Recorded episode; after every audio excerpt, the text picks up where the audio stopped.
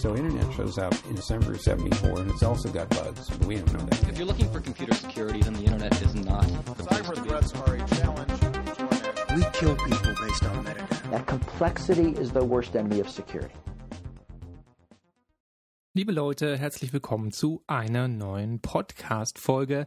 Und heute, heute geht es um das Thema Wargaming.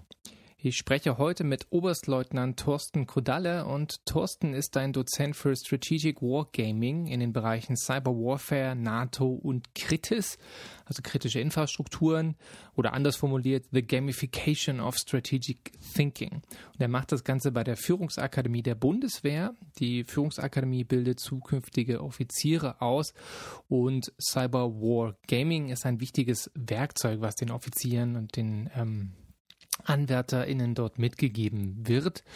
Und Thorsten beschäftigt sich schon seit vielen Jahren bei der Bundeswehr, aber auch im Verteidigungsministerium mit diesen Themen.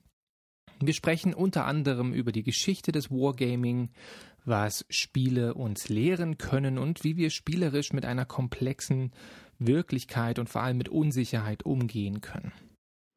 Wir schauen uns an, was man mit Cyber Wargaming lernen kann, wie man das als Vorausschauinstrument benutzen kann, um komplexe Situationen zu simulieren, etwa die US-Wahl 2020 oder zwischenstaatliche Konflikte. Es gibt da viele spannende historische Beispiele von Japan im Zweiten Weltkrieg, der Vietnamkrieg und, und auch andere Konflikte. Wir sprechen über Zufall, über künstliche Intelligenz, über Abschreckung und wie uns Kartenspiele und Apps beim Aufbau von Cyberresilienz helfen können. Denn diese Spiele erlauben Leuten, die eigentlich keine Ahnung von, von einem Thema haben oder denen ein Thema zu komplex ist, einen spielerischen Einstieg. Und deswegen ist ähm, Wargaming eine Metho Methodologie, von der jeder schon mal gehört haben sollte. Und ähm, ist auch eine Methodologie, die man sich für viele Bereiche, also nicht nur für den militärischen Bereich, äh, zu eigen machen kann. Zum Schluss empfiehlt Thorsten dann auch eine ganze Menge tolle Spiele und Medien, wo man das Ganze einfach mal niedrigschwellig ausprobieren kann. Das soll es von der Vorrede gewesen sein und jetzt viel Spaß beim Interview. Herzlich willkommen, Thorsten. Wie Hallo. geht's dir denn? Äh, Ja. du, mir geht's eigentlich soweit ganz gut. Ich habe es ein bisschen in der Schulter, aber ansonsten fühle ich mich eigentlich gut. Das sind die, die üblichen Schreibtischtäter, äh, Zimperlitzchen und Zimperlein, die man Ah, ich glaube, das liegt jetzt mehr in meinem Kettlebell-Training, was ich aufgenommen Oh, habe. okay, das ist schon mehr ist das.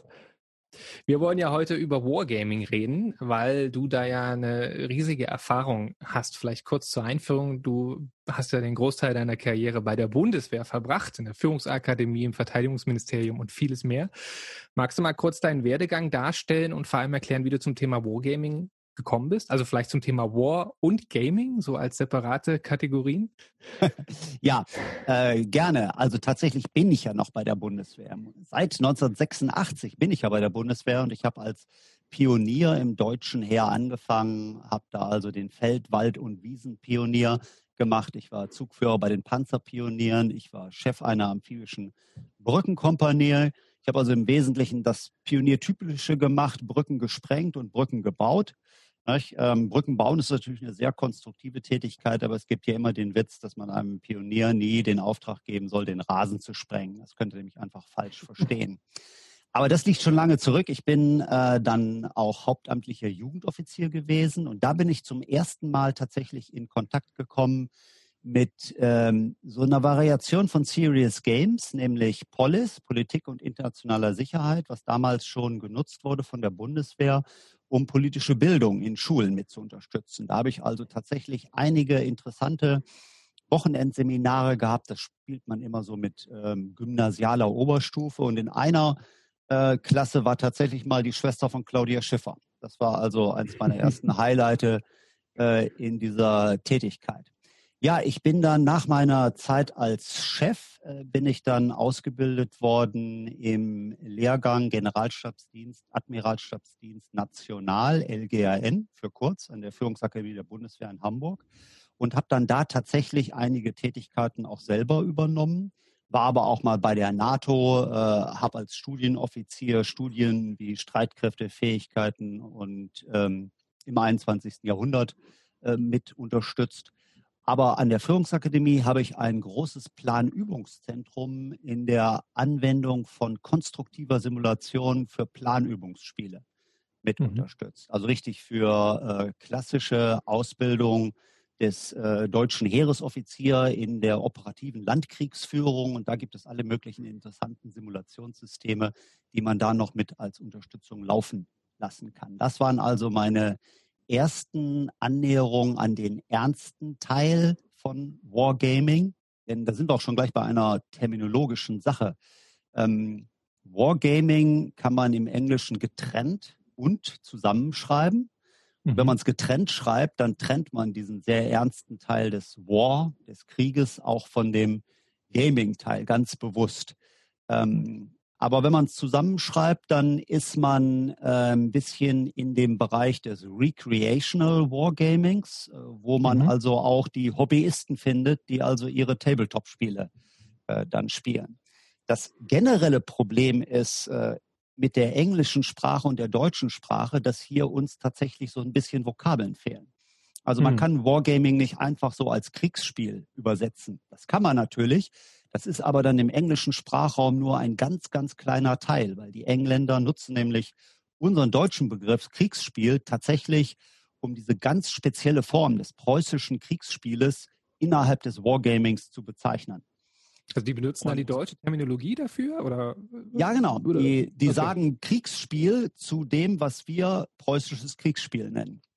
Und ja, okay. äh, das ist halt ein kleines Element von, was die insgesamt als Wargaming ansehen. Wargaming ist ein großer Blumenstrauß von allen möglichen Sachen, mehreren Methoden, die unterschiedliche äh, Zielrichtungen haben. Man hat analytisches Wargaming, man hat educational Wargaming. Das ist schon ganz interessante Differenzierung. Das ist so ein bisschen so ähnlich wie, du hattest das in einem deiner Podcasts, glaube ich, selber mal gesagt, äh, der Begriff Security ähm, und Safety wird im Deutschen hm. beides mit Sicherheit übersetzt. Und da geht natürlich ein bisschen was verloren. Genauso wie man im Englischen halt Game und Play hat. Und wir sagen zu beidem Spiel. Und da gibt es da auch einen Unterschied dabei.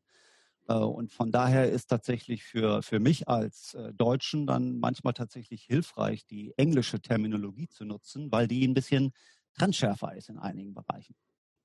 Hm. Aber da sind wir jetzt schon so mitten in diesem terminologischen Kaninchenloch, in das man reinstürzen kann. Ja, vielleicht, also sind jetzt viel, viele Fragen hast du jetzt aufgeworfen. Vielleicht äh, erstmal kurz noch zu dieser Play- und Game-Variante, weil du hast ja im Vorgespräch auch signalisiert, dass du Gamer bist. Das wollte ich dich wenigstens noch kurz äh, fragen, was du gerade spielst. Oh, oh, ich spiele, äh, also das allerletzte, was ich jetzt gespielt habe, ist Among Us. Das hat mir mein Sohn äh, vor ein paar Tagen empfohlen. Das habe ich mir also auf Steam installiert. Äh, und das ist also ein sehr kleines, witziges äh, Spiel, wo man so verschwörungstheoretisch mit zehn Leuten auf einer Raumstation ist und irgendeiner ist der Imposter, der versucht, die Raumstation zu äh, sabotieren und die anderen müssen immer versuchen rauszukriegen, wer das ist. Und dann ist es ein Wettlauf zwischen diesem Saboteur und der Crew. die Crew darf ab und zu mal abstimmen, wen sie denn jetzt rausschmeißt, weil sie denken, mhm. das ist der Imposter. Und äh, gewinnen tut dann entweder den Poster, wenn er die gesamte Crew ausgeschaltet hat oder das Raumschiff sabotiert hat oder die Crew, wenn sie ihn halt rechtzeitig erwischt hat. Das, das ist, ah ja, cool. Ich, hab, hab, ich habe nur die Memes dazu gesehen. Im Internet gespielt habe ich selber noch nicht. Ja, nein, aber das ist tatsächlich das allerletzte, was ich gespielt habe. Ansonsten habe ich eine ganz, ganz große Bandbreite, die wahrscheinlich zu weit gehen wird, das hier alles aufzuführen. Aber äh, was ich äh, tatsächlich jetzt auch äh, im beruflich nutze, ist tatsächlich Scythe. Das gilt ja als mit als eines der besten ähm, Strategiespiele unserer Zeit. Von 2016 ist das. Das gibt es auch auf Steam, aber ich habe es in einer Tabletop-Variante für die Führungsakademie beschafft und spiele damit also das Seminar Gamification of Strategic Thinking mit Studenten an der Technischen Universität Hamburg-Harburg und der Hamburger Fernhochschule. Habe ich dieses Jahr einmal als Prototyp gespielt und nächstes Jahr machen wir es nochmal. Kam sehr gut an. Das heißt, du spielst Scythe bei der Bundeswehr. Kannst du vielleicht kurz erklären, was das ist und was so der, der Mehrwert dessen ist? Warum ihr das als, sagen wir mal, als Educational oder als, als Lernkomponente mitbenutzt, ein konkretes Spiel? Was kann man da lernen? Also Scythe ist ja ein ähm, herkömmlich kaufbares Brettspiel, was so im Regal steht. Das heißt dann auf Englisch Commercial of the Shelf. Äh, und ist im Grunde produziert worden von einer Spieleindustrie, die das verkaufen wollte an Leute, die gerne Spiele spielen. Das ist also tatsächlich eigentlich ein Hobbyspiel. Aber ich nutze das als Vehikel, um äh, andere Lernziele zu erreichen. Ich habe ein Spiel, was die Teilnehmer eines Seminars sehr gerne spielen, weil es halt ein sehr, sehr gutes Spiel ist, was äh, hohe intrinsische Motivation auslöst. Und wir spielen jetzt dieses Spiel und wenden dabei in diesem Falle Methoden äh, aus der Managementlehre an. Ähm, wir machen eine SWOT-Analyse, Strengths, Weaknesses, äh, Opportunities, Threats auf die verschiedenen Akteure in dem Spiel. Wir nutzen das Kanban-Board. Äh, wir nutzen den ODA-Loop, dieses Observe, Orient, Decide, Act. Das ist die Anwendung der wissenschaftlichen Methode auf den Prozess der Strategiebildung.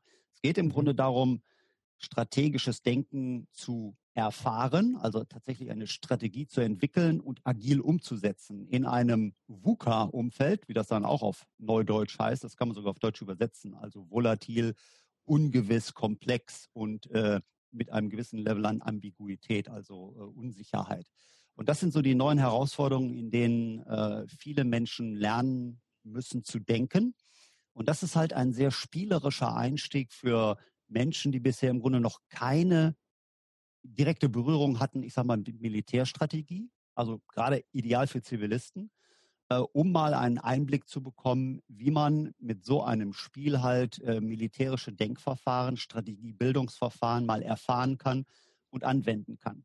Und eine ganze Menge von dem, kochen ja alle nur mit Wasser, wird mhm. ja auch in der normalen Wirtschaft genutzt. Also Wargaming gibt es ja auch als Business Wargaming. Und diese Managementmethoden sind tatsächlich vor allen Dingen jetzt hier Business Management Methoden, SWOT-Analyse äh, und Kanban-Board, äh, agiles Denken. Ähm, der Oder Loop tatsächlich ist etwas, der ist von äh, einem amerikanischen F-16-Piloten entwickelt worden und das ist tatsächlich im Grunde ein sehr militärisches äh, Konstrukt. Ähm, aber mhm.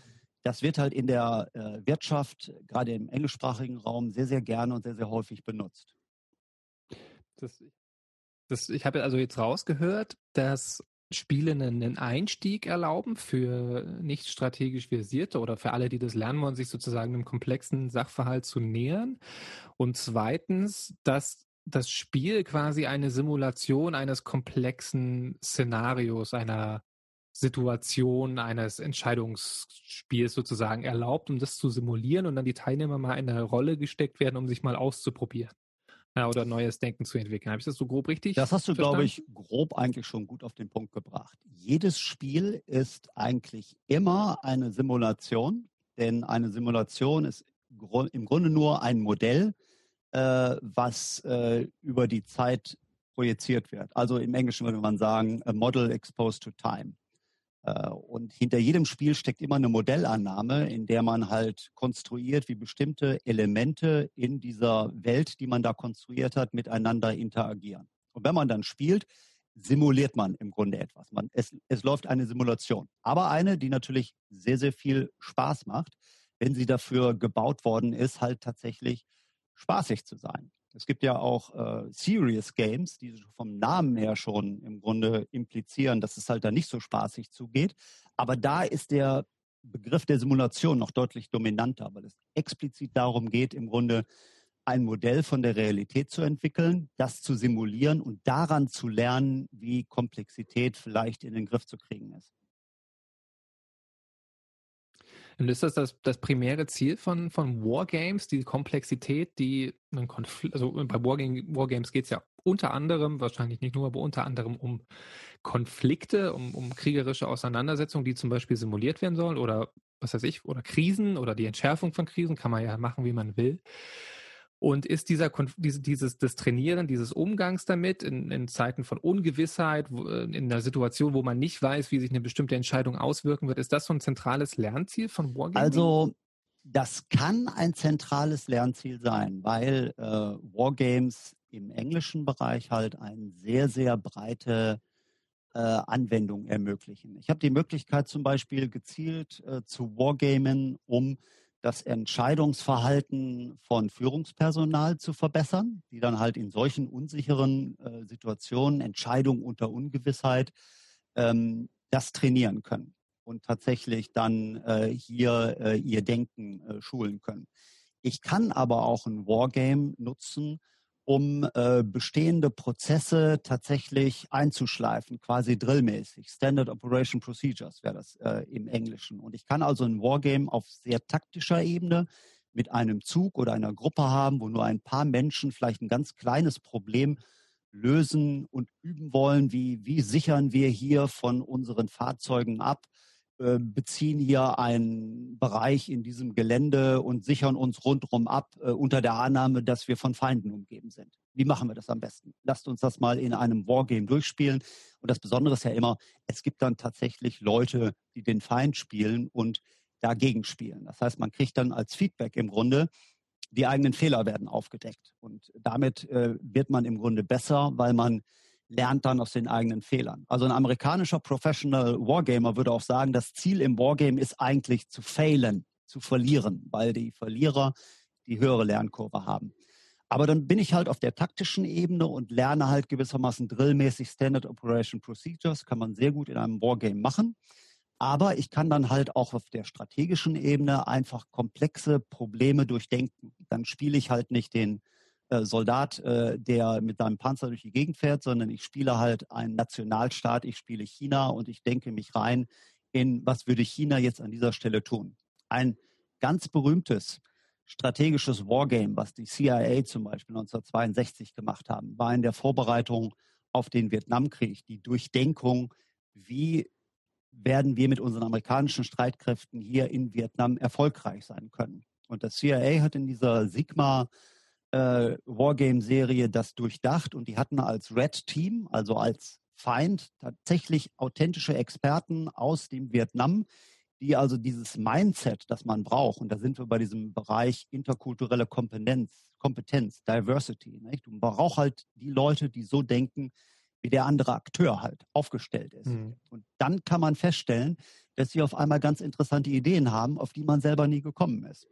Und ähm, in dem Buch Lessons in Disaster wird das dann ja im Grunde beschrieben, wie dieses strategische Wargame, was im Grunde den Vietnamkrieg erschreckend gut prognostiziert hat, in dem, was passieren könnte. Das ist halt von den Entscheidungsträgern, die das Wargame beauftragt haben, in der Regel gibt es immer so einen Sponsor, der beauftragt ein Wargame, um ein Problem zu untersuchen. Und dann gibt es halt ein Ergebnis, aber das wird nicht immer gewünscht. Es gibt also tatsächlich mhm. einige Beispiele, und das ist eins davon, wo ein Wargame in Auftrag gegeben worden ist und das Ergebnis war politisch nicht gewünscht.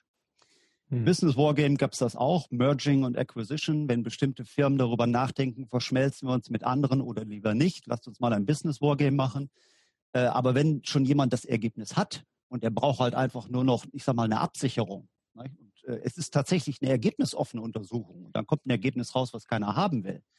Ähm, dann werden manchmal solche Ergebnisse ignoriert und with the benefit of hindsight, also aus dem Rückspiegel betrachtet, äh, stellt sich dann heraus, die haben eigentlich doch eine sehr gute Analyse gemacht mit diesem Wargame.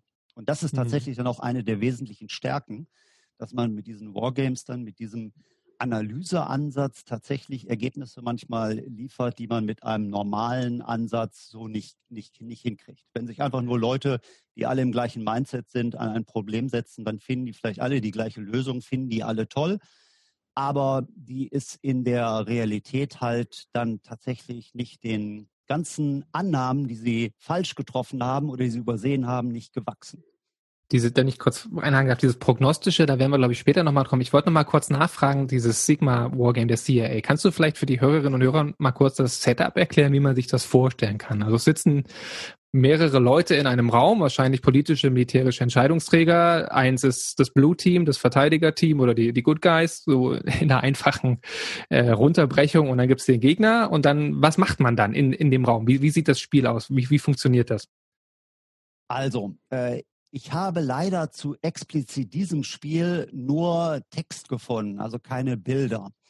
Äh, und es ist auch nur eine sehr abstrakte Beschreibung gewesen. Also nach meiner Erfahrung, wie solche Wargames generell ablaufen, man hat im Grunde eine, einen Raum, in dem man verschiedene Visualisierungshilfen hat, äh, in der Regel Karten, die äh, topografische Besonderheiten hervorheben, Besonderheiten, die man auch in einem Atlas findet, eine thematische Karte von einem Land, Rohstoffe, alles mögliche, Bewachsung, Ich brauche also die ganzen Daten, die wichtig sind, wie beim, wie beim Computer im Grunde. Garbage in, Garbage out. Ich brauche also irgendwie eine solide Datenbasis und die muss gut visualisiert sein, damit Leute das auch entsprechend gut verstehen können. Also ein richtiger, ähm, ganz wichtige Basis ist, ich brauche authentische Daten, ich brauche eine gute Visualisierung und dann brauche ich Experten, die das auch noch gut kommunizieren können an in so einem Fall auch politische Entscheidungsträger, die damit im Raum sind und möglicherweise natürlich nicht Experten sind. Die sind sehr gut darin, irgendwelche Führungsentscheidungen zu treffen, aber die brauchen halt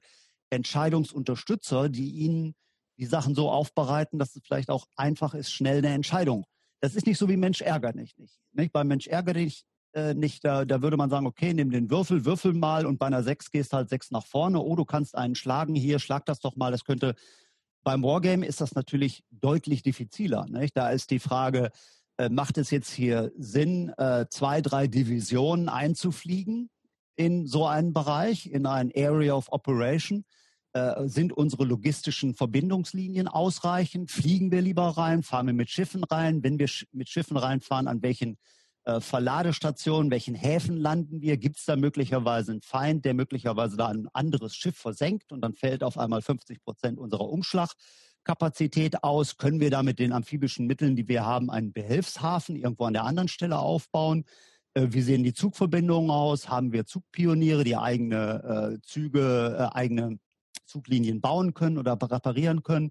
Wie heißt es immer so schön? Ähm, Taktik ist für Anfänger, Logistik ist für Professionals. Und äh, in, in Wargaming kann man gerade diese Sachen ganz, ganz hervorragend mit durchdenken, weil das sind so die, die Fragen, die hinterher tatsächlich, ähm, wenn sie beantwortet sind, ein, eine Operation überhaupt erfolgversprechend erscheinen lassen. Äh, hm. Diese, diese ganzen vielen Schrauben, die da sind, an denen man drehen kann. Ja, das, das klang jetzt eher so, als ob es eher so auf der taktischen Ebene liegt. Ich fand immer diese Risikoanalogie ganz nett. Also das Spiel Risiko ist jetzt nicht per se ein Wargame, aber es ist, glaube ich, ganz gut einsteigerfreundlich nachzuvollziehen, was da passiert. Ja, man bewegt äh, als Spieler, ich weiß nicht, können mehrere Spieler spielen, hatten, man hat eine Agenda, man hat ein strategisches Ziel, wie nimm Nordamerika ein und nimm, weiß ich nicht, Australien ein oder so. Und dann hat man Einheiten auf einer Landkarte und kann die schieben und dann kommen Zufallsfaktoren rein, wie Würfel, Würfe, ob äh, Kämpfe ge gewonnen werden oder nicht. Und es kommen noch Zufalls, es gibt, glaube ich, noch Karten, die so Zufallsereignisse sind. Ich habe das lange nicht gespielt, aber gibt es ja x Variationen davon. Ich glaube, mit, mit dieser Analogie kann man es am, am ehesten verstehen, wenn man noch keine Ahnung hat, was Wargaming ist, oder? Was meinst du dazu? Ja, das ist ja ein typisches äh, Recreational Wargame. Ähm, genau. Es ist, äh, glaube ich, gut, äh, um zu, zu erklären, dass man bei einem Wargame halt verschiedene Parteien hat, die gegeneinander antreten, die bestimmte Fähigkeiten haben, äh, in diesem Fall militärische äh, Fähigkeiten, Capabilities, äh, die mit einer gewissen Wahrscheinlichkeit halt jemand anders ähm, auch Schaden zufügen können und dass das über einen Würfel im Grunde abgebildet wird. Das ist tatsächlich im Grunde ein ganz, ganz zentraler Punkt äh, bei jedem Wargame. Ähm, also um das mal so von Schach abzugrenzen. Ne? Bei Schach ist ja eigentlich ziemlich klar, dass wenn ich eine bestimmte Figur an eine bestimmte Stelle setze, ich eine bestimmte Wirkung zu 100 Prozent garantiert erziele. Nicht? Ich kann mhm. halt mit dem Turm eine andere Figur schlagen, wenn der entsprechend steht. 100 Prozent sicher, das gibt das Regelwerk her. Und äh, bei Risiko hat man jetzt so ein bisschen diese Unsicherheit drin, diese Wahrscheinlichkeit. Nicht? Ich habe halt so und so viele Einheiten und ich muss würfeln, aber ich äh, kann halt nur gewinnen, wenn ich besser würfle als mein Gegner. Und das macht die Sache dann äh, ein bisschen weniger gewiss, äh, wobei man dann natürlich wiederum sagen kann, okay, wenn ich jetzt sehr, sehr viele Truppen habe, dann äh, ist mein Erfolg eigentlich ziemlich sicher. Und so werden tatsächlich auch für Modellbildung und Simulation äh, Lancaster-Koeffizienten hießen das dann früher. Die hat man so Erfahrungswerte aus dem Zweiten Weltkrieg und Ersten Weltkrieg genommen, wo man halt sagt, ich brauche als Angreifer ein Kräfteverhältnis von 3 zu 1. Und das kann man bei Risiko hervorragend auch wiederfinden. Ne? Wenn ich drei Spielsteine habe und der Gegner hat einen und ich greife den an, ähm, dann bin ich ziemlich sicher, dass ich das hinkriege. Ich kann das aber trotzdem immer noch, kann ich mich verwürfeln. Und das ist oft passiert. Im Zweiten Weltkrieg haben die Japaner zum Beispiel ihre eigenen Wargames gemacht mit ihrer äh, eigenen Flotte, haben also quasi den Pazifikkrieg für sich selbst, für den Kaiser in einem ganz großen Raum mit großen Kriegsschiffen modelliert und durchgespielt, hatten auch gewürfelt Nur haben sie dann an den Stellen, wo sie sich verwürfelt haben, die Würfel nochmal gewürfelt. Weil das durfte jetzt ja nicht sein, dass man jetzt hier vor den Augen des Kaisers äh, im Grunde dann in Anführungsstrichen verliert. Und das ist genau das Problem, was dann passiert, äh, wenn man diesen Mechanismus im Grunde äh, so manipuliert. Nicht? Wenn man sagt, ich habe jetzt außenstehende Beobachter, die möchten ein bestimmtes Ergebnis haben und ich will in diese Richtung spielen. Äh, man muss dann schon zu dem Setting stehen, das man hat, auch bei Risiko. Äh, spielt man halt mit dem Regelwerk, was man da hat. Und innerhalb dieses Regelwerks kann ich halt prognostizieren, dass ich erfolgreich bin. Es kann aber auch scheitern. Das ist das Besondere dann. Jetzt hast du zwei, schon zwei sehr interessante Beispiele gebracht. Das ist CIA Sigma Wargaming für Vietnam und jetzt das japanische, wo quasi ein Wargame ein Ereignis vorweggenommen hat oder gewissermaßen pro prognostiziert hat und dann war es politisch nicht opportun. Das heißt, die Politisierung des Wargames war problematisch. Magst du mal kurz nochmal die, die, die Geschichte des Wargames für, für die Hörerinnen und Hörer aufbereiten, weil das ist ja schon ein bisschen älter als Zweiter Weltkrieg, das ganze Thema. Ja, wir, wir haben ja eben schon mal, ich habe ja schon mal Schach gesagt, es gibt ja auch noch Go. Das sind sehr abstrakte Wargames, könnte man sagen. Die haben also auch für den echten Militär keinen wirklichen analytischen Mehrwert. Deshalb hat damals von Reitwitz äh, 1811 äh, als Reaktion auf diese Ablehnung des Militärs vor Spielen ganz generell im Grunde ein Konzept für ein Kriegsspiel entwickelt, das preußische Kriegsspiel, was tatsächlich ganz am Anfang eine Sandkastenvariante war.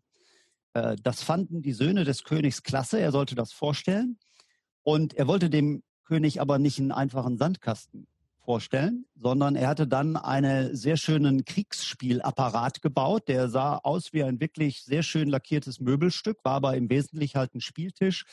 Äh, und das Besondere war halt, hier hatte man jetzt im Grunde eine Karte, topografisch akkurat. Ich hatte jetzt nicht so einen Turm oder einen Bauern oder einen Springer, sondern ich hatte, ich hatte Spielsteine, die halt ein echtes militärisches äh, Manöverelement, also eine Kompanie äh, entsprechend darstellt. Und das konnte man halt bewegen und das passt halt irgendwie in die Karte. Und das sah schon mal ganz anders aus als das, was vorher da war. Äh, das war aber, weil es halt, äh, also der König fand das toll. Die haben das da auch dann fleißig gespielt. Es war aber noch nicht wirklich skalierbar. Also die Art und Weise, wie dieser Kriegsspielapparat da per Handarbeit gemacht worden ist, war noch nicht so für die Ausbreitung zur Ausbildung in der Truppe geeignet. Das ist dann tatsächlich so ein bisschen versandet. Das war ja auch gerade die Zeit der ähm, der französischen Befreiungskriege. Nicht? Also da hatte von Reiswitz dann auch gerade was anderes zu tun. Und mhm. seine Söhne haben das dann 1824 wieder aufgenommen und haben dann das Spiel äh, weiterentwickelt. Und die Besonderheit, die sie dann reingebracht haben, äh, das Unikat gewissermaßen, ist äh, ein Schiedsrichter, ein Umpire, wie man das im Englischen äh, dann sagt, der gewissermaßen zwischen den zwei Parteien kommuniziert und das Spiel bewertet, nicht Spielzüge bewertet. Nicht? Für Schach braucht man keinen Schiedsrichter. Für Risiko brauche ich auch keinen Schiedsrichter. Wenn ich aber mir vorstelle, ich habe im Grunde ein Spielsystem, wo ich bei Schach nicht alle meine Figuren sichtbar sind, weil im Nebel, Fog of War, wie das so schön heißt, oder bei, bei Risiko, ich sehe auch nicht alles. Äh, ich sehe auf einmal, da taucht irgendwie so ein Spielstein auf, weil der ist auf einmal in der Reichweite meiner Aufklärung gelandet. Und das sagt mir aber der Schiedsrichter, das sagt mir halt nicht der Gegner. Ne? Dann habe ich auf einmal eine Situation, wo ich unter Ungewissheit bin. Ähm, mhm. Schach würde jetzt jemand äh, sagen, Schach ist ja im Grunde auch etwas, wo man zu 100 Prozent Aufklärungsergebnisse hat. Ich sehe alles, was der Gegner hat, aber ich weiß nicht, wie er denkt. Nicht? Ich sehe die Capabilities, but, but, but not the intention. Das ist im Grunde das Gleiche, wenn man heute sagt, okay, wenn wir alles aufklären können mit einem Satelliten oder mit Drohnen, dann ist es, geht es uns wie bei Schach. Wir sehen auch überall, wo alles rumsteht, möglicherweise, 100 Prozent von allem, was da rumsteht. Ich weiß aber noch nicht, was der Gegner damit machen möchte. Also, mhm. Das ist im Grunde die hundertprozentige Aufklärung, der gläserne äh, Globus durch äh, die komplette Durchdringung mit Cyber und Aufklärung und was auch immer. Dann sehe ich alle Spielsteine, weiß aber noch nicht, äh, welche Intention der Gegner tatsächlich hat. Und äh, das war damals bei den Ursprüngen des, des Kriegsspiels, gab sowas natürlich noch alles gar nicht. Die Leute konnten halt tatsächlich nicht sehen, was im Nebel vor sich geht. Nicht? Und äh, das musste halt entsprechend modelliert werden und das hat im Grunde Reiswitz mit dem Kriegsspiel äh, gemacht. Und das war so wirklich bahnbrechend. Das gab es in dieser Form noch nicht und ist dann entsprechend aufgegriffen worden.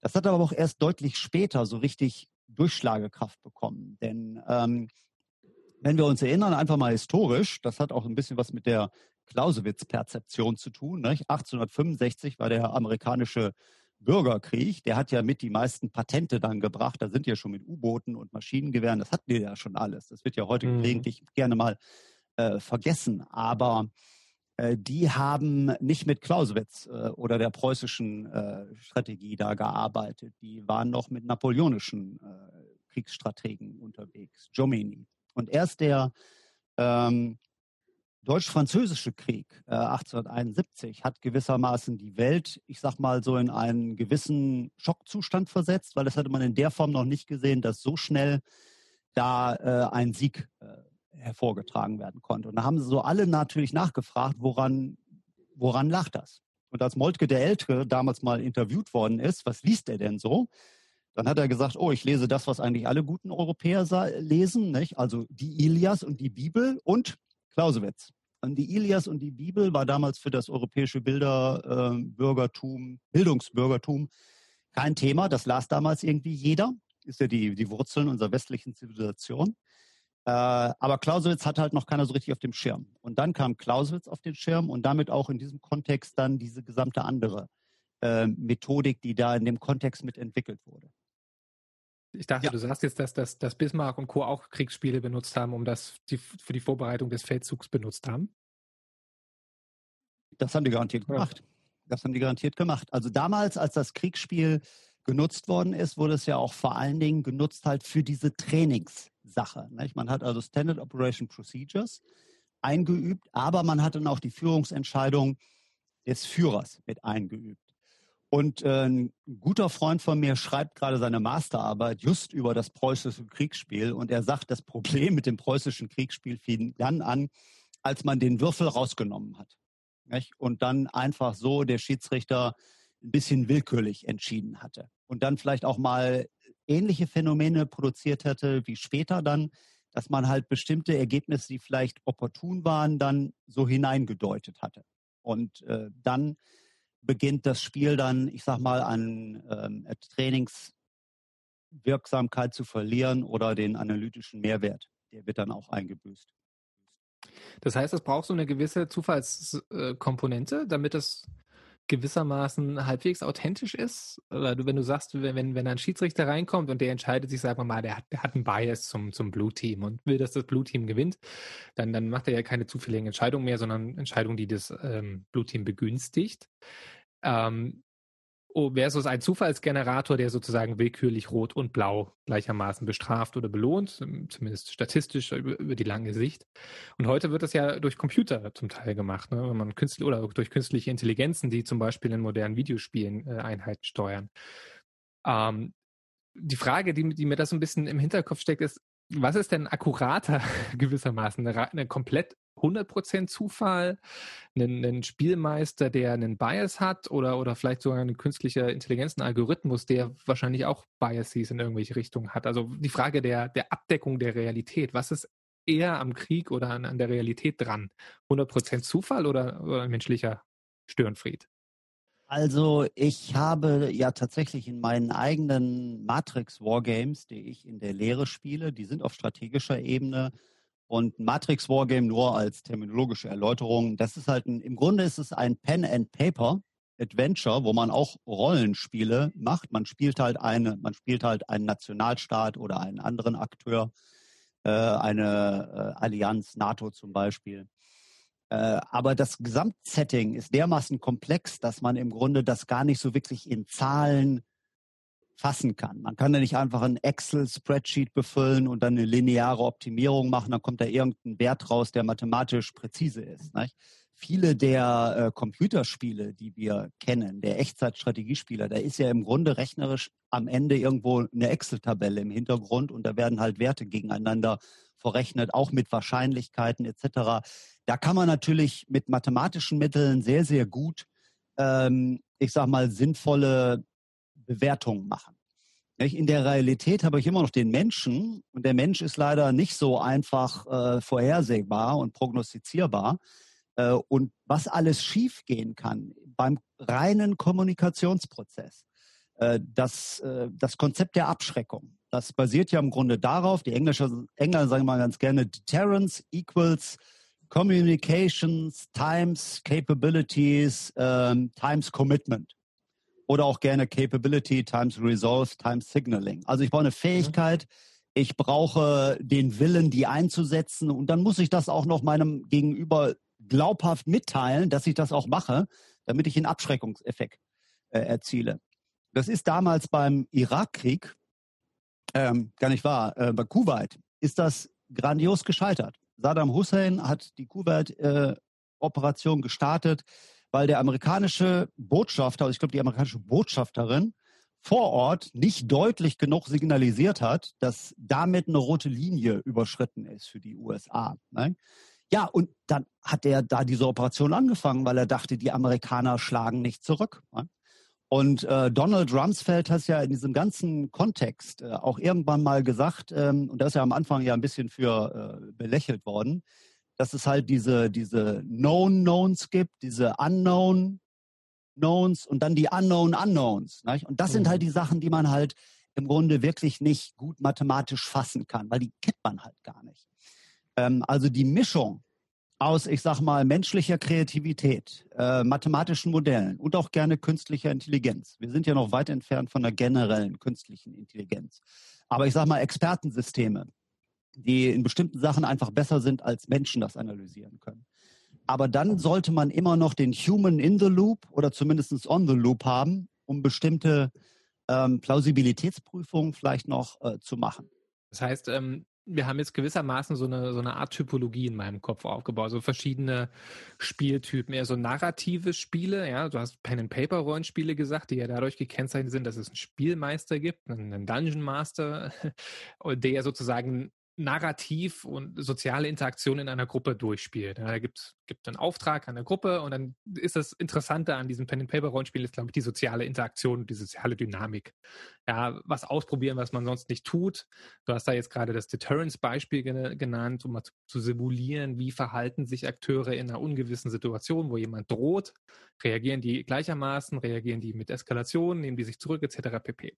Narrative Seite und dann hast du auf der anderen Seite so, so diese mechanisch, quantitativ, statistisch orientierten Spiele, wo die Excel-Tabelle im Hintergrund steht, wo man wahrscheinlich andere Sachen mit testen kann und andere Spielszenarien, andere Lernziele entwickeln kann. Ist das ungefähr so, dass man sozusagen, wenn man diese zwei Gegenpole nimmt, dass man sagen kann, okay, die haben unterschiedliche Funktionen, unterschiedliche Ziele und decken unterschiedliche Aspekte ab? Du hast das genau richtig erkannt. Im Grunde gibt es, ich war gestern in einer Zoom-Konferenz mit meinen äh, Professional Wargaming-Kollegen aus Amerika. Und ähm, da gibt es tatsächlich, das hatten die selber als religiöse Glaubenskriege bezeichnet, äh, zwischen den Anhängern der äh, Modellbildungs-, Simulations- und Operations Research Heavy Wargaming-Seite und den der manuellen Wargaming-Seite.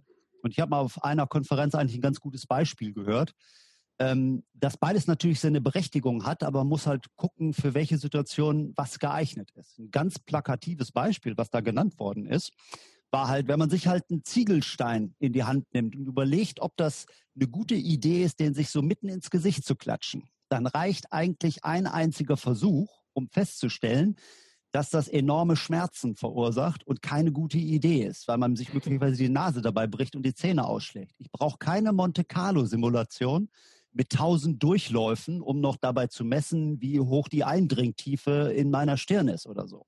Also da habe ich auf der einen Seite ein manuelles Wargame für eine Situation, die ich vielleicht mit einem manuellen Wargame dann halt erfassen kann und relativ schnell erkennen kann, äh, wie man sich hier vielleicht gut verhält indem man bestimmte Sachen macht oder nicht macht. Und äh, dann gibt es äh, für den Bereich dann nicht die Notwendigkeit, im Grunde diesen riesigen analytischen, mathematischen ähm, Apparat anzuschmeißen.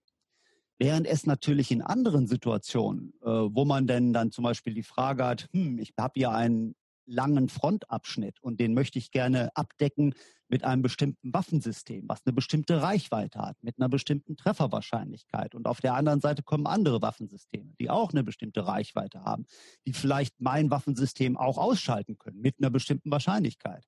Nicht? Ähm, was für eine, ne, wie rechnet man das am besten aus? Kann man natürlich auch alles durchdiskutieren irgendwie, aber da ist eine Simulation natürlich sehr, sehr gut. Wenn man also jetzt hier so ein ähm, Top-Notch-Simulationsspiel wie Command spielt oder damals Harpoon.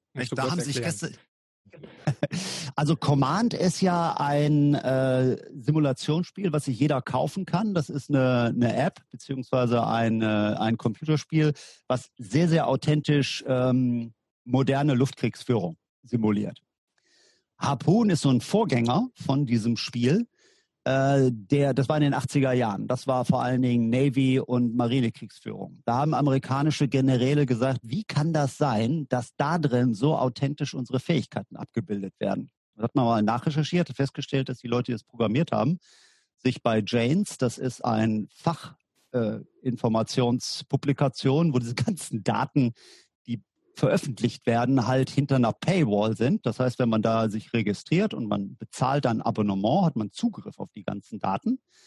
Äh, das haben die alles ausgewertet, das haben die alles in diese Simulation reingepackt. Und jetzt hat man äh, im Grunde so eine Variante wie Command and Conquer, nur mit echten, authentischen Simulationselementen, äh, die also echte Fähigkeiten abbilden. Und da kann man also jetzt Command spielen und hat da im Grunde ein sehr authentisches Erlebnis, äh, wie Luftkriegsführung ist. Und das wird auch an äh, unserer Air Force Academy selber äh, genutzt äh, zum, zum Spielen. Also die Lehrgangsteilnehmer äh, nutzen das quasi auch, um sich so ein bisschen als im Gamification-Ansatz, könnte man jetzt sagen, selber nach Dienst ein bisschen damit zu beschäftigen.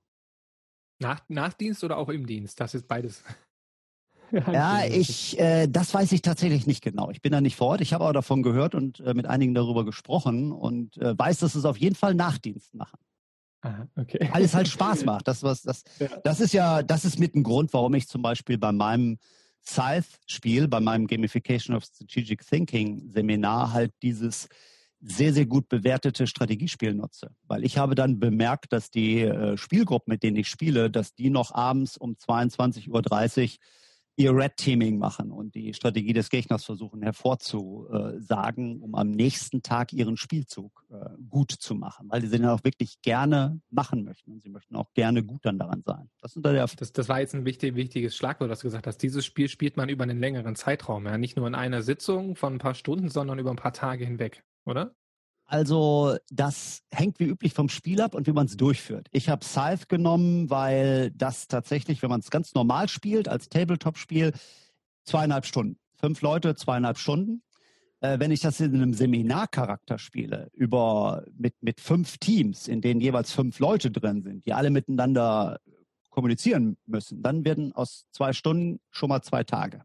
Nicht? Das äh, dann hat man die verschiedenen Abstimmungsprozesse noch dabei. Die sollen ja auch nicht nur das Spiel spielen. Das Spiel ist ja an der Stelle nur ein Vehikel. Die sollen ja ein Lernziel erreichen, was gewissermaßen bestimmte Fähigkeiten zwingt, sie im Spiel anzuwenden und die können sie hinterher dann besser. Entweder weil sie es noch nie gemacht haben oder weil sie halt 16 Mal hintereinander, 16 Züge hatten die für das letzte Spiel gebraucht, äh, halt ihre, ihr Red Teaming gemacht haben, das Kanban-Board genutzt haben, ihre SWOT-Analyse überprüft haben.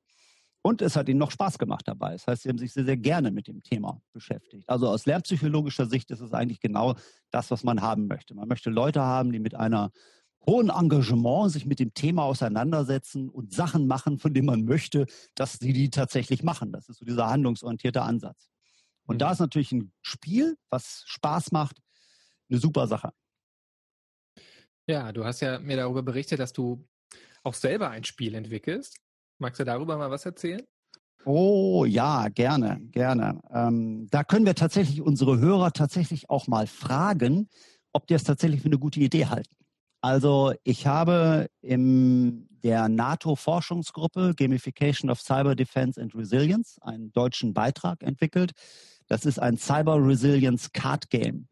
Das ist eine vereinfachte Version von Android Netrunner, falls das jemand kennt. Im Spieledesign äh, ist die Imitation eines guten Spiels äh, eigentlich immer ein typischer Innovationsmechanismus. Das heißt, in Anführungsstrichen, man, man imitiert gute Sachen, die ähm, wirtschaftlich sehr erfolgreich gewesen sind. Also Call of Duty ist von vielen einfach imitiert worden, weil es so klasse war mit allen Mechaniken.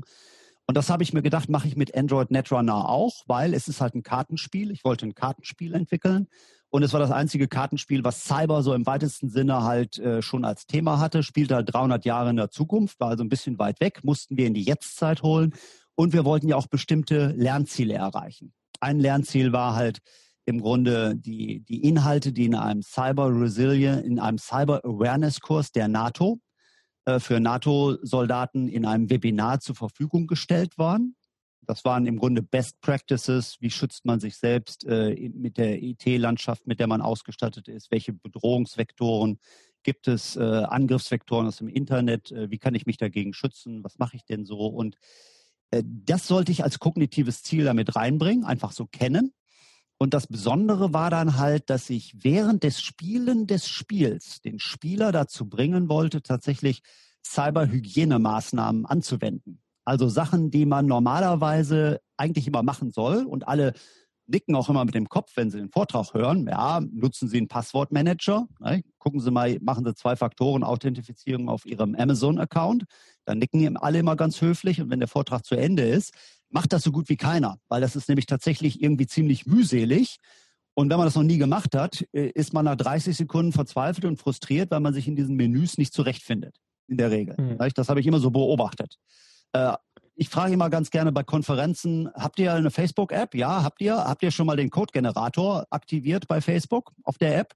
Dann gucken sie mich alle immer groß an, weil keiner in der Regel weiß, dass Facebook einen Code-Generator hat, den man natürlich mhm. einschalten kann und dann kann niemand diesen Facebook-Account, den man hat, übernehmen. Also Identity Theft, also ein typischer Angriffsvektor, der einem drohen kann.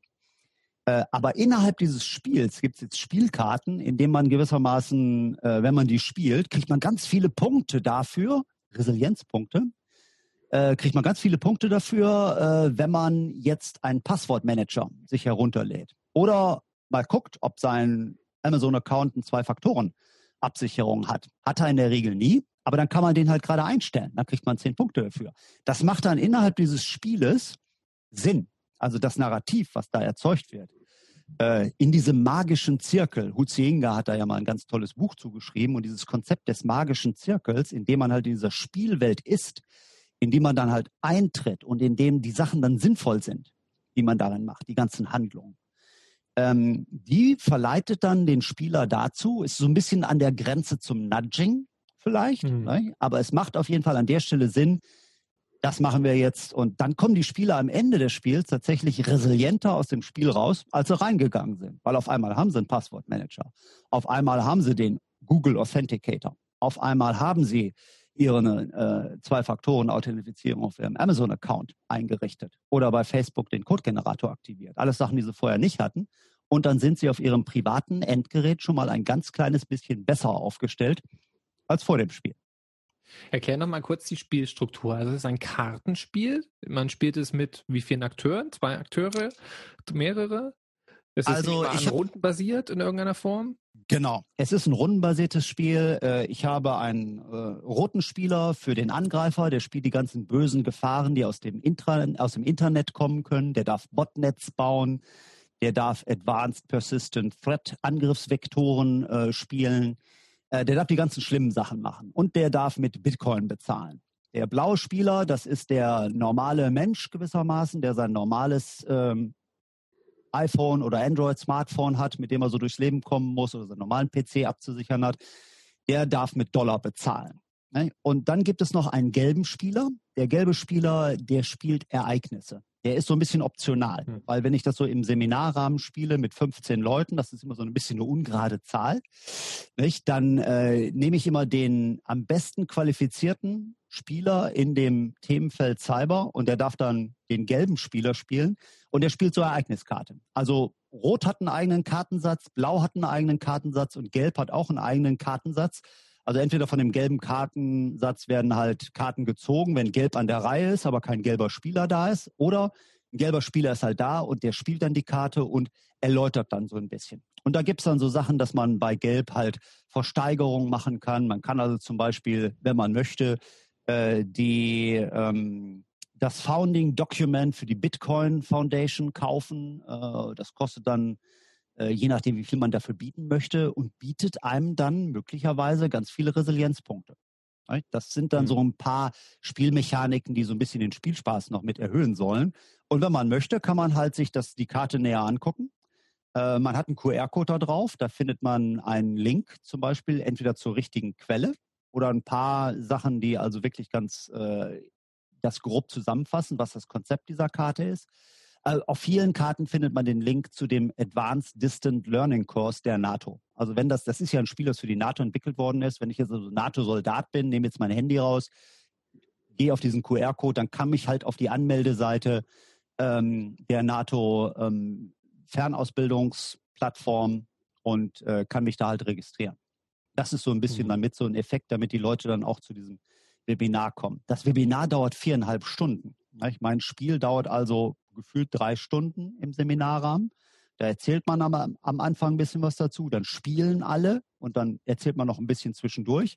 Und dann haben alle eigentlich hinterher das Gefühl, dass das mehr Spaß gemacht hat, als nur sich PowerPoint-Vorträge anzuhören. Das glaube ich auf jeden Fall. Aber installieren die Leute dann auch ähm, einen, Google Authenticator am Ende? Hast du da Erfahrung? Ja, das, das sehe ich ja während des Spieles. Nicht? Und äh, da sind die anderen Spieler dann ja die Korrektoren. Nicht? Das heißt, da gibt es natürlich typischerweise den Spieler, der sagt, ja, also ähm, ich, ich, ich tue jetzt mal so, als ob ich den Google Authenticator äh, installiere. Und dann kriege ich jetzt meine zehn Resilienzpunkte. Und sagt der andere Spieler schon, nee, nee, pass mal auf hier. Du musst hier den hier installieren, ansonsten gibt es das nicht. Und der rote Spieler, der hat die Möglichkeit, diese, diese Aktion zu kopieren und äh, dann kriegt er die gleiche Zahl an Bitcoin. Der kriegt also keine Resilienzpunkte, weil der blaue Spieler beginnt mit minus 50 Resilienzpunkten und er muss über Null kommen, um äh, in die Gewinnzone zu kommen. Und Rot muss einfach viele Bitcoins sammeln. Und äh, ein Ereignis, was zufällig passieren kann, ist halt, ich sag mal, ein Blackout äh, durch die Erhöhung des Systemstresses, was tatsächlich so ein bisschen die Realität abbildet. Nicht? Unsere kritische Infrastruktur in Deutschland ist auch ein bisschen äh, im Systemstress. Und ähm, im schlimmsten Fall bricht sie tatsächlich zusammen. Hofft man nicht. Mhm. Diese, diese Frage der Abbildung der, der Realität ist, finde ich persönlich super spannend, wenn man über das Thema Wargaming oder Cyber Wargaming äh, spricht. So sind wir jetzt zu diesem Subaspekt gekommen.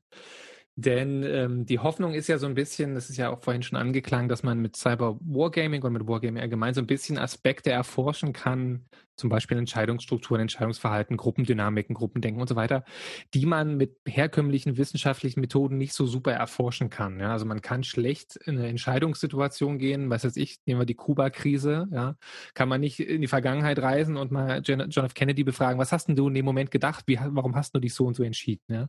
Deswegen ist so die Hoffnung in den Sozialwissenschaften, dass man mit diesen Wargaming, mit diesen Entscheidungssimulationen so ein bisschen Entscheidungsprozesse nachvollziehen kann und dann vielleicht wissenschaftliche Erkenntnisse daraus ziehen kann.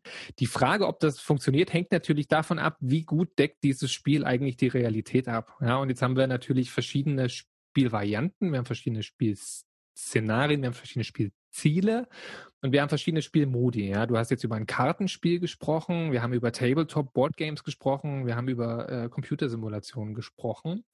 Und die, die die Frage, die mich jetzt so ein bisschen umtreibt, ist, wie gut decken eigentlich diese klassischen Spielvarianten die äh, kuriosen Aspekte des Cyber- und Informationsraums überhaupt ab. Ja, das ist ja nicht so wie bei einem, was weiß ich, du hast dieses Command-Spiel genannt oder, oder Harpoon, wo es um Seeschlachten ging. Das kann man ja einfach relativ gut abbilden. Ja, man kann einen Ozean simulieren, man kann das auf, eine, auf, einer, auf einer Spielfläche projizieren, man kann kleine Steinchen drauflegen, die Schiffe sind, man kann Reichweiten definieren und so weiter und so fort. Den Cyberspace kann man aber schlecht modellieren, ja, weil es ist ja ein dreidimensionales Konstrukt. Das ist ein Netzwerk, was aus Netzwerken besteht. Es gibt keine klassischen Topografien sowie Landesgrenzen. Dann kommt dieses ganze Skalierungsthema dazu, ja, dass ein einzelner Hacker Millionen von Operationen in, in wenigen Sekunden durchführen kann durch Automatisierung und durch Botnetz und so weiter und so fort. Wie gut kann man denn Cyber Security mit Wargames abbilden? Oder baut man sich da Verzerrungen rein? Also ich glaube, die realistischste Abbildung ist wahrscheinlich tatsächlich auf der taktisch-technischen Ebene möglich, wenn man sich Capture the Flag Spiele anguckt und vor allen Dingen hier ähm, NATOs Cyberübung Locked Shield. Das ist, glaube ich, somit am realistischsten, was man machen kann. Und das ist wirklich so, wie wir im Amerikanischen sagen, train as you fight. Da ist man halt im System, aber das setzt halt diese enorme Expertise des Spielers voraus. Nicht? Ich bin da halt Tastentiger. Das heißt, ich muss da im Source Code quasi rumschreiben, um dann authentisch äh, auch äh, wirken zu können. Dann habe ich ein hohes Maß an Realität. Das Problem, was wir ja eigentlich haben, ist, dass zwar, ich sag mal, 100 Prozent äh, unserer IT-Welt irgendwie mit HTML in Verbindung kommt oder 99,9 Prozent, aber dass auf unserem Planeten nur 0,001 Prozent der Bevölkerung das überhaupt sprechen, diese Sprache. Das heißt, da ist ein riesiges Gap zwischen dem, was man eigentlich als Expertise bräuchte, um wirklich, ich sag mal, super authentisch darüber was machen zu können. Äh, und man muss also immer irgendwie abstrahieren. Ähm, ich glaube, das ist auch wieder so ein bisschen die Grenze zwischen dem Trainingsaspekt, den ein Wargame haben kann und auch sollte sicherlich, und dem, ähm, im Englischen sagen wir dann so Education oder Bildungsaspekt. Das ist, glaube ich, ein ganz, ganz äh, wichtiger Unterscheidungsgrund noch. Und ich glaube, Wargames, und ich muss zugeben, ich bin auch auf der Seite der Educational Wargamer. Wargamer eignen sich halt sehr gut auch mit abstrakten Konzepten und Spielsystemen, die nicht die Realität genau abbilden, weil sie halt ein Modell sind. Äh, und auch der erste, der eine Promotion über dieses Problematik, wie machen wir denn mal ein Cyber-War-Game, ist auch auf nichts Besseres gekommen, als eine zweidimensionale Fläche dann letztendlich zu haben, auf dem er dann äh, seine Konstruktion aufgemalt hat mit Karten und so. Also das, das ist halt einfach ein Problem an sich. Nicht? Aber wenn man das halt abstrahiert äh, und die Terminologie entsprechend nutzt, kann man halt auch Leuten, die keine Ahnung haben von, wie es im echten Leben ist, dann da reinbringen und ganz wertvolle Erkenntnisse vermitteln. Das ist aus meiner Sicht dann so ein bisschen dieser Bildungsgedanke, der da hinkommt. Also ein bisschen auch so ein bisschen Humboldt. Nicht? Also wenn ich äh, die Vergangenheit äh, kenne, dann verstehe ich die Gegenwart und kann die Zukunft gestalten. Und wenn das äh, für mich halt insgesamt das Konzept Cyberspace erstmal völlig fremd ist, ähm, dann muss man da erstmal herangeführt werden mit einfachen Modellen. In der Cybersecurity Community gibt es immer ganz gerne diese, diese Analogie. Ähm, dass äh, wenn man sich so ein Top-Unternehmen vorstellt mit den ganzen Board-Vorsitzenden, die da oben sitzen, die alle schon ein bisschen in der Regel ja ältere weiße Männer sind und das Thema hm. nicht so richtig gelernt haben, dann ist das so ein bisschen wie wenn man zu Hause sein Familienhaus sichern möchte und der Vater ist auch total fit dabei und der Sohn auch und die programmieren da und die haben Einbruchssicherung oder so und Opa lässt abends die Garagetür auf. Ne? So ist das im Grunde äh, auch im Bereich der Cybersecurity. Da gibt es halt viele Leute, die in entscheidenden Funktionen sind und die man erstmal heranführen muss an ein paar Konzepte, die äh, wirklich fundamental sind und diese noch nicht so richtig begriffen haben. Eine meiner Literaturempfehlungen ist ja in dem Kontext das Buch Dark Territory, The Secret History of Cyber War äh, weil das sehr, sehr gut äh, im Grunde diesen Erziehungsprozess gerade für die Amerikaner mal durchexerziert. Nicht? Der beginnt mit diesem klassischen Film War Games aus den 80er Jahren, den Ronald Reagan als Präsident und ehemaliger Filmstar natürlich sehr früh in seinem Weißen Haus sich anguckt und sagt, sag mal, kann das sein, dass wir so leicht hier gehackt werden? NORAD, ist das möglich? Hat er seinen Stab gefragt. Der Stab hat das geprüft, hat festgestellt, Mr. President ist alles noch viel schlimmer als in dem Film. Mhm. Die Leute, die das Drehbuch geschrieben haben, haben vorher bei der NSA, haben das ein bisschen auf Plausibilität abtasten lassen, haben festgestellt, es ist sehr plausibel. Es waren die gleichen, die hinterher Sneaker, die Lautlosen gedreht haben. Also das sind eigentlich so mit zwei wirklich sehr gute Cyberfilme, die das Konzept sehr gut mit rüberbringen. Wie wichtig dann auch bei Sneakers zum Beispiel die, die Information ist, nicht? wo Ben Kinsley dann in einer Szene dann sagt, er spielt ja den Bösewicht, uh, Information uh, is everything, gewissermaßen. Das ist ja ein Film aus den, ich glaube, 90er Jahren oder Ende der 80er Jahren, der also schon wirklich sehr weit im Grunde das, diese Bedeutung von, von mhm. Information, mhm. dem Informationsraum dann so vorwegnimmt. Also von daher, diese Wargames, die nicht super authentisch sind, aber Konzepte trotzdem anschaulich vermitteln können für Leute, die da noch weit von entfernt sind, weil sie damit nicht aufgewachsen sind. Ähm, die halte ich für extrem wichtig. Ja, vielleicht noch, noch zwei Ergänzungen dazu. Die Doktorarbeit, die du erwähnt hast, kommt von Andreas Hagmann, der äh, einen Tabletop Cyber Wargame entwickelt hat. Ich tue den Link in die Show Notes. Mhm. Ähm, mit dem Film Wargames wollte ich eigentlich einsteigen, weil weil, weil das ist, das ist, der, ist der beste Film wirklich, um so abstrakte Sachverhalte darzustellen. Der kommt aus 19, 1983 ist der gedreht worden und, und Matthew Broderick. Mit, genau, mit dem jungen Matthew Broderick, der gegen eine wild gewordene KI, äh, der mit einer wild gewordenen KI interagiert, die die nuklearen Steuerungscodes äh, unter Kontrolle hat und denkt, der dritte Weltkrieg ist eine Art Spiel. Großartiger Film, kann man sich mal angucken, sind viele schöne Cybersecurity-Themen drinne. Und dann wollte ich noch sagen, genau, das Buch von Fred Kaplan ist hervorragend. Ich hätte fast schon eine Rezensionsfolge dazu gemacht, wenn ich das Buch nicht schon vor ein paar Jahren gelesen hätte. Vielleicht hole ich es mal noch nach. Ich mache immer die Rezensionen zu den, zu den Büchern, die ich gerade lese, aber ist, ist ja, sehr, die, sehr du machst du machst super Rezensionen. Ich, äh, ich finde die finde die wirklich klasse. Nee, Fred Kaplan, das Buch finde ich wirklich wirklich genial. Also wenn man da mitkriegt, dass halt die Masse des Internets in den 90er Jahren durch zwei Gebäude in den USA gehen und man das da im Grunde an der Putzfrau vorbei mit der Axt in der Hand im Grunde den Server ausschalten kann und dann quasi das Internet global zum Zusammenbruch bringen könnte. Ja, du, du, du hast ja gerade was auf jeden Fall ein, ein Inhalt dieses Buchs ist, diese, diese, diese Lernerfahrungen, ja, die die US-Regierung in diesem Buch beschrieben hat. Also dass Entscheidungsträgern denen dieses Konzept des Informationsraums oder von Cybersecurity, dieses abstrakte Konzept nicht so unmittelbar klar ist, ja, weil es komplex ist, weil es interdependent ist, äh, das kann man denen mit, mit, mit diesen Spielen und mit diesen ähm, Novels und mit diesen bildhaften Geschichten natürlich gut vermitteln. Auch wenn Fred Kaplan schreibt, dass diese Lernprozesse natürlich immer wieder stattgefunden haben. Ne? Die Welt musste in den USA mal quasi mehrfach untergehen, fast untergehen, bevor überhaupt was passiert ist. Würdest, was würdest du denn noch oder anders formuliert, was, was würdest du denn noch so empfehlen für die Zuhörerinnen und Zuhörer? Was sind denn noch so Lerneffekte? Was, warum sollte jeder Wargaming in irgendeiner Form machen? Ob das jetzt Unternehmen sind, ob das Thinktanks sind, warum sollte man das machen?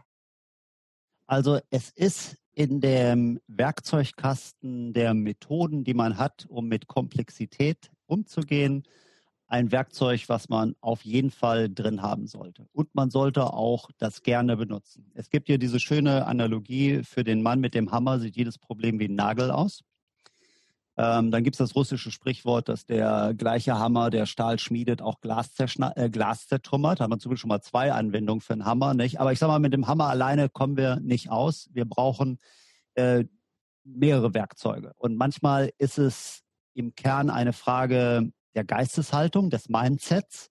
Und in Wargames kann man halt ganz hervorragend in so einem Sandkasten, in einem gedanklichen Sandkasten mit einfachen Mitteln ähm, Mindsets ausprobieren. Nicht? Und einfach äh, das aus meiner Sicht das, das Besondere ja auch gerade gegen eine menschliche Intelligenz. Äh, die Ideen, die man hat, äh, durchdenken und kritisch reflektieren. Also diese Critical Thinking Skills. Das, was wir als 21st äh, Century ähm, Skills bezeichnen. Communication, Collaboration, äh, Creativity ähm, und Critical Thinking Skills. Das sind Sachen, die man in Wargames unbedingt braucht, aber auch wenn man es macht, super trainiert. Deshalb ist, was ich ja gerne mache, ist in Anführungsstrichen mit Anfängern solche Commercial of the Shelf Spiele spielen, die ja recreational Wargaming sind. Die macht, die machen halt Spaß, aber man lernt diese ganzen Skills dabei. Man kann sie trainieren und dann hat man natürlich die Transfermöglichkeit auf komplexere Sachen, nicht? wo man dann wirklich äh, überlegt, okay, wir haben jetzt hier eine Tabletop-Exercise und wir machen jetzt mal hier, wir durchdenken mal, wie sichern wir hier unser Hauptquartier von irgendeiner Firma ab gegen alle möglichen Angriffsvektoren, die da gibt, die es da gibt. Und da gibt es natürlich auch die Putzfrau, die Zugang zum Serverraum hat und da irgendeinen USB-Stick reinstecken kann. Nicht? Wer kontrolliert die Putzfrau? Nicht? Wer kontrolliert überhaupt die Hardware, die wir hier in China produzieren lassen? Gibt es da irgendwas drauf? Ne? Das sind alles so Sachen, die man dann bei so einem Wargame tatsächlich konstruktiv durchdenken kann. Oder die Putzmänner. Ja, ähm, die Putzmänner, ja genau. genau. Ähm, vielleicht nochmal allgemeiner gefragt. Wir leben ja in interessanten Zeiten. Wir haben den US-Präsidenten, der nun ja, einige interessante Verhaltensweisen an den Tag legt. Die westlich-liberale Weltordnung ist in einer Krise. Russland, China, andere Mächte sind am Aufstreben. Kann uns Wargaming in diesem Bereich irgendwie helfen, mit dieser Komplexität umzugehen? Also erstmal gibt es im amerikanischen Bereich tatsächlich ein Wargame, was gemacht worden ist zu den amerikanischen Wahlen. Also man kann eine hm. ganze Menge Wargame und äh, da gibt es einen Medium-Artikel, den ich neulich dazu gelesen habe. Äh, und da wurde halt im Grunde erstmal die Wahl als solche gewargamed. Nach dem Motto, was passiert denn, Weil wir haben ja vier mögliche Sachen, die da rauskommen können. Es ist ein klarer Biden-Win, es ist ein schmaler Biden-Win, es ist ein schmaler Trump-Win, es ist ein klarer Trump-Win. Das äh, sind so die, die möglichen ähm, Szenarien. Und die Analyseergebnisse aus diesem Wargame waren so schon so ein bisschen beklemmend, äh, denn äh, es gab eigentlich in drei Szenarien irgendwie bürgerkriegsähnliche Zustände, äh, außer bei einem ganz klaren Biden-Win. Das äh, wurde gesagt, dann ähm, gibt es vielleicht tatsächlich keine Möglichkeit, mit einem, mit einem guten Narrativ für QAnon zum Beispiel auf die Barrikaden zu gehen. Aber in, äh, bei einem ganz schmalen Biden-Win äh, hätte, wäre das eine gute, gutes Narrativ, äh, um jetzt hier, wir hatten doch hier vorgestern oder so, ist die Gouverneurin von Michigan, wollte doch, sollte doch fast, also das, solche. Kidnappt werden, ja. Gekidnappt werden vom FBI sind, äh, sind diese, äh, das sind ja diese, diese Homegrown Terrorists, die ja im Grunde jetzt auch auf einmal in solchen Wargames eine gewisse Bedeutung erhalten. Nicht? Die hatte man vorher zwar auch irgendwie auf dem Schirm, aber jetzt tauchen die in diesen Wargames mit einer noch größeren Durchschlagskraft auf. Und ähm, jetzt, das ist ja nur ein Wargame für diese ganz, ganz kurzfristige Wahl. Aber es gibt natürlich äh, Szenarioanalysen, für geopolitische Zustände im Jahre 2030, 2035, die im Grunde auch reflektieren, äh, was wird aus der bipolaren äh, Zusammenspiel zwischen äh, China und USA, auch im Grunde mit vier verschiedenen Zuständen. Entweder äh, so ähnlich wie Biden Trump halt. Entweder ich habe ein ganz starke USA und ein schwaches China. Ich habe halt eine ein bisschen stärkere USA und ein immer noch starkes China oder ich habe halt ein bisschen stärkeres China und immer noch eine starke USA oder ich habe ein ganz starkes, dominantes China und eine schwache USA. Also das sind Szenariotechniken. Ich glaube, da überschneiden sich auch so ein bisschen die Methoden ein bisschen.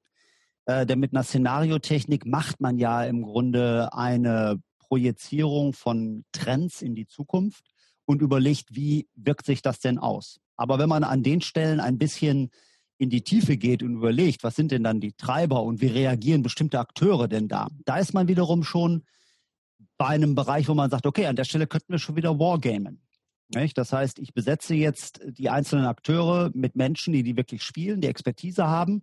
Und dann habe ich auch ein Wargame, was, äh, wenn es mit gutem Personal besetzt ist, dann auch einen analytischen Mehrwert projiziert, genau für solche Prognosen. Aber dann kann ich halt nicht sagen, es gibt jetzt hier die eine Wahrheit die da auf jeden Fall eintritt, sondern das kann ein Wargame nie leisten. Ein Wargame kann aber durchaus Möglichkeitsräume aufzeichnen und äh, in denen man sich dann innerhalb von verschiedenen Szenarien bewegt. Und dann kann man vielleicht auf dem Weg über den Zeitstrahl erkennen, okay, hier haben wir einen Entscheidungspunkt, der passt sehr gut für dieses Szenario. Und wenn sich die Akteure jetzt so verhalten, wie wir das im Grunde gewargamed haben, dann geht das vielleicht in dieses Szenario über. Nicht? Oder an dieser Stelle wäre halt das ist für die Strategiebildung dann interessant. An dieser Stelle wäre es halt wichtig, an dieser Schraube zu drehen, damit wir aus diesem Worst-Case-Szenario vielleicht doch lieber in ein Muddling-Through-Szenario kommen oder vielleicht sogar in ein Best-Case-Szenario. Das hoffe ich. Das hatten wir die, die, die Sigma Wargames, die den Vietnamkrieg vorhergenommen hatten. Wir haben über die Japaner gesprochen, die den Verlust der Flotte thematisiert hatten. Und jetzt hast du gesagt, wir, oder die, die Wargames, die den US-Wahlkampf simuliert haben, enden alle in einem Bürgerkrieg. Bis auf, bis auf das eine mit einem ganz klaren Biden-Win. Das, das ja, ja, genau. Ich hoffe, das ist jetzt hier kein Cassandra-Phänomen, was, was jetzt passiert. Die Folge wollte ich eigentlich im Anfang November rausbringen. Mal gucken, ob das passt. Ähm, ja, ist äh, sehr beunruhigend, aber zumindest aus analytischer Perspektive natürlich super spannend. Ich will noch eine letzte Frage stellen, die ich antizipiere, dass die die Hörerinnen und Hörer wahrscheinlich fragen werden. Nämlich, wir haben jetzt relativ lax und unterhaltsam über Spiele und Krieg gesprochen. Und das sind ja natürlich zwei Begriffe, die wahrscheinlich ein Großteil der Bevölkerung nicht so automatisch zusammenbringen würde. Deswegen die Frage, durch die Gamification des Krieges, macht man da nicht eine Art Verharmlosung? Führt das nicht dazu, dass man Kriegsbereitschaft erhöht? Fragezeichen? Offene Frage. Also äh, der Begriff Gamification des Krieges, den würde ich sowieso so nicht akzeptieren, weil äh, Gamification im Grunde da eine ganz falsche Vokabel ist.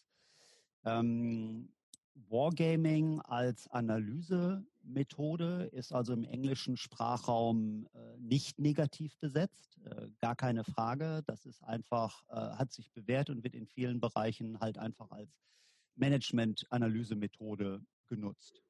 Das wird nicht äh, negativ bewertet, nur weil da War am Anfang mit davor steht. Eine ganze Menge Analyseverfahren sind letztendlich aus dem Militär in die Wirtschaft so diffundiert. Äh, in Teilen diffundieren einige Sachen wieder zurück, also agiles Projektmanagement, Scrum etc. Das sind so Sachen, die jetzt auch beim Militär ankommen, die aus dem Softwarebereich kommen. Also da ergänzt man sich gegenseitig inzwischen. Äh, Im deutschsprachigen Raum haben wir natürlich, ich sag mal, eine gewisse mh, hm, historische Vorbelastung äh, mit gewissen Terminologien. Äh, und äh, von daher ist der Begriff Kriegsspiel an sich auch schon einfach problematisch. Auch Wargaming ist im Deutschen einfach problematisch. Ich merke das, wenn ich mit zivilen Universitäten äh, halt zusammenarbeite und da in Teilen halt einfach, weil Wargaming sollte halt im Grunde nicht im Titel stehen.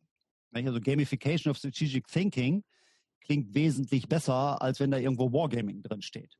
Dann, äh, das klingt irgendwie gefährlich. Äh, das äh, ist es aber tatsächlich nicht, sondern im Bereich der, der Business-Terminologie ist es halt tatsächlich ein sehr, sehr äh, gebräuchlicher Begriff, der nur bei uns im Grunde ein bisschen äh, negativ vorbelastet ist. Oder was heißt ein bisschen? Er ist negativ vorbelastet und äh, das wird halt äh, immer wieder ähm, thematisiert. Also kein, kein, kein Thema. Also es geht aber auf jeden Fall im Kern immer darum, dass man, wenn man ein Wargame zu analytischen Zwecken äh, für das Militär macht, dann neigt man auch sehr gerne dazu, das War und das Game voneinander zu trennen, um dann auch explizit darauf hinzuweisen, dass wir hier eine super seriöse Operations Research machen, dass am Ende letztendlich äh, Leben von Menschen daran hängt. Nicht? Und wenn man sich da verplant, dann sterben halt Menschenleben. Das sind dann äh, wirklich diese todernsten Sachen.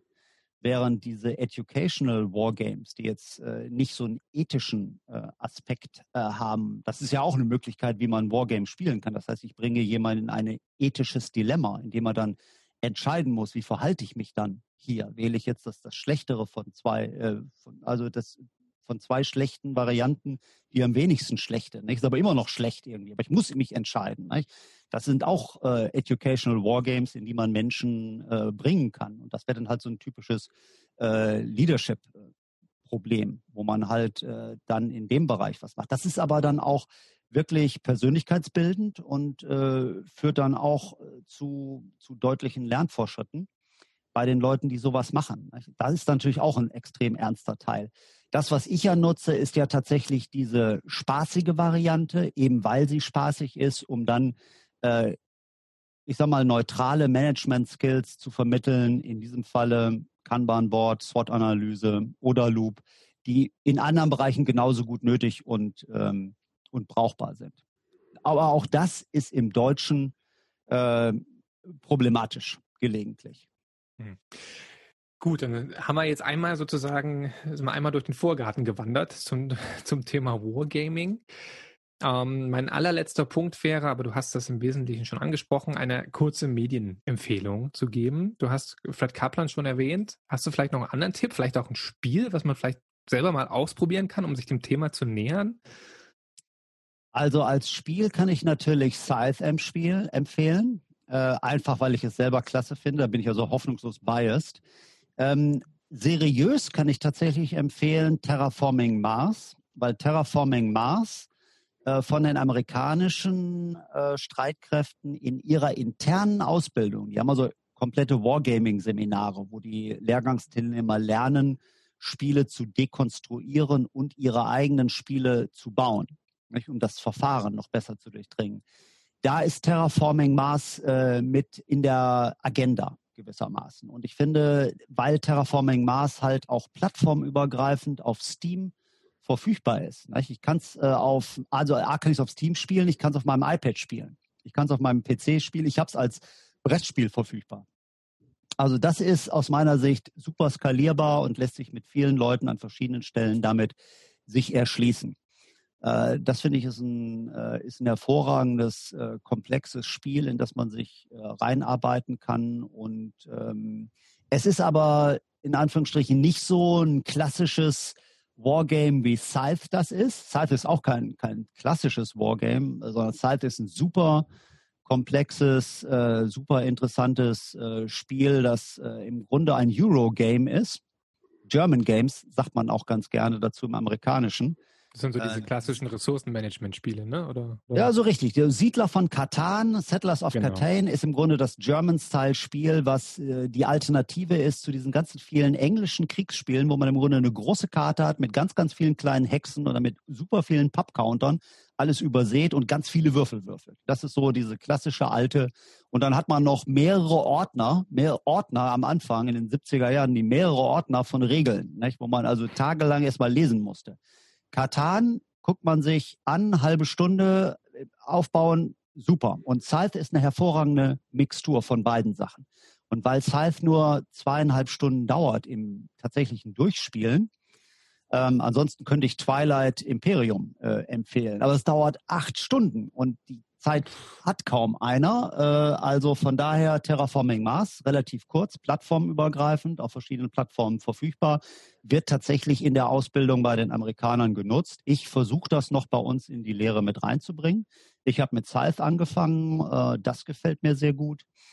Ja, und ansonsten müssen alle noch darauf warten, bis ich meine eigene App entwickelt habe. Ich soll jetzt nämlich eine entwickeln auf der Basis des Kartenspiels. Aber an der Stelle kann ich natürlich noch eine andere Empfehlung aussprechen, nämlich Plague Incorporation. Äh, Plague ist ja von 2012 und wer das noch nicht kennt, da spielt man den Virus und man muss alle Menschen töten. Also das ist natürlich ein ganz, ganz finsteres Spielprinzip, wie passend für die Pandemie. Wenn man das jetzt spielt, lernt man auf jeden Fall daraus, dass eine Möglichkeit, das Spiel zu gewinnen, oder ich sage mal, die erfolgversprechendste Möglichkeit, das Spiel zu gewinnen, ist ein Virus zu generieren, der hoch ansteckend ist, aber eine ganz geringe Letalität hat. Und wenn man dann alle Menschen auf dem Planeten entwickelt hat, dann mutiert man den zu einer sehr tödlichen Sache und dann passt das auch. Nein? Madagaskar ist wichtig, muss man irgendwie kriegen, weil. Aber vor ein paar Jahren auch mal gespielt. Ich fand das erschreckend, wie die Parallelität zu Corona tatsächlich ist. Was, was Ja. bei mir damals gut funktioniert hat, ist ein Airborne, also ein über, über die Luft übertragbares Virus zu entwickeln, was eine relativ lange Inkubationszeit hat, so dass es erstmal mit über Ja. die Flughäfen über den ganzen Planeten Ja, wandern kann. genau. Und wenn es dann eine Woche später ausbricht, also oder die, die, die Symptome anfangen, wie bei Corona, dann hat man eine relativ hohe Abdeckungsquote oder Todesrate dabei. Also das da ist kann man viel tatsächlich lernen. Das ist sehr, sehr erschreckend. Aber das ist zum Beispiel das Spiel, was ich für meine App im Grunde versuchen möchte zu imitieren. Weil das nämlich äh, auch diese Grundidee hat. Ne? Ich habe halt ein Virus und im Cyberspace habe ich ja möglicherweise auch ein Virus und ich habe haufenweise IoT, Internet of Things Geräte, die ich hacken kann, die jetzt schon gehackt werden, die in Botnets reinkommen und die man dann nutzen kann, um vielleicht den Bundestag zu hacken im nächsten Jahr. Das könnte so ein Spielszenario sein. Ich selber spiele dann halt kein Virus, sondern ich spiele einen Advanced Persistent Threat, APT28, Fancy Bear, also den russischen Inlands- und Auslandsgeheimdienst. Und der hackt halt dann, der macht ja jetzt auch schon in den amerikanischen Elections mit dabei. Das ist übrigens ganz witzig, das haben sie jetzt neulich rausgefunden, dass die Chinesen schon seit mehreren Monaten im Grunde alle Seiten unterstützen. Also die unterstützen Pro-Biden-Teams, die unterstützen Pro-Trump-Teams, die unterstützen Anti-Trump-Teams und Anti-Biden-Teams. Und das einzige Ziel, was man daraus erkennen kann, ist, die möchten halt einfach die Gesellschaft weiter polarisieren und weiter äh, zerstreiten. Das ist also das, das Endziel äh, dieser, dieser Ansätze. Aber in dem Spiel, was der App, die wir dann programmieren wollen, geht es dann natürlich darum, im Grunde, weil es ein Einzelspielerspiel ist, ich spiele das ja im Grunde auf meinem Handy, smaller Screen. Ich kann also nicht großartig mit Karten und einem riesen Spielbrett arbeiten. Aber dieses Spielmechanik von Plague, wo ich dann halt viel infiziere äh, mit Cyberattacken, äh, die würden wir gerne übernehmen. Und das wäre vielleicht eine interessante Frage für die Hörer, ähm, ob sie sich vorstellen könnten, wenn sie in so einem Spiel halt äh, jetzt den Anreiz bekommen, das Botnet, was sie mühsam aufgebaut haben, jetzt selber zu segmentieren und zu schützen mit einem mit Passwörtern, ne, die zwölf Zeichen mindestens lang sind und zufällig sein sollen. Und dass man denen dafür empfiehlt, einen Passwortmanager runterzuladen. Ob das als Anreiz im Spiel groß genug ist, halt während des Spiels halt ein Passwortmanager, wenn man noch keinen hat. Wenn man einen hat, wird man natürlich einen nutzen, ne? aber dann könnte man halt an der Stelle einen runterladen äh, und dann damit im Spiel halt diese, diese Idee umsetzen, die ich in meinem Kartenspiel auch habe. Ich mache, praktiziere Cyberhygiene während des Spiels und ich halte es für eine gute Idee, weil es mein Spielziel mich näher bringt. Das ist so eine, so eine Frage, da stehen wir noch so ganz am Anfang und das ist etwas, was ich gerne einfach mal ausprobieren möchte. Aber wenn da ein Hörer oder eine Hörerin äh, spontan was dazu sagen möchte, dass er sagt, das ist irgendwie völlig abwegig, würde ich nie machen oder ist vielleicht eigentlich eine gute Idee. Das wäre doch eigentlich schön, wenn wir so eine interessante App haben, die uns einmal diese Cyber Security Grundsätze mal so erleben lässt, mal so aus Feindsicht, aber dann auch im Eigenschutz unseres eigenen Botnets, was wir mühsam aufgebaut haben, da müssen wir diese ganzen Best Practices, die die blaue Seite eigentlich macht, auch anwenden, um uns vor APT 9 oder 6, den Chinesen, zu schützen. Hm. Wir hatten ja glaube ich, du hast ja, glaube ich, schon zwei Hörerinnen-Fragen äh, gestellt. Wir müssen mal überlegen, wie wir das feedbackmäßig machen, aber wir finden schon einen Mechanismus, wie wir dir die Fragen zukommen lassen. Entweder per E-Mail-Adresse in den Show Notes oder wir überlegen uns einen anderen Weg dazu. Jo, das war sehr spannend. Ich habe enorm viel gelernt, insbesondere was die Mehrwerte dieser Methodologie angehen und dass es eben nicht nur äh, blödes Kriegsspielen ist, sondern dass es eigentlich ein Tool ist, um Komplexität handhabbar zu machen und dass das in vielen Bereichen sehr sinnvoll ist und dass es, glaube ich, wertvoll ist, sich mit dieser Methodik, mit dieser Methodologie mal auseinanderzusetzen.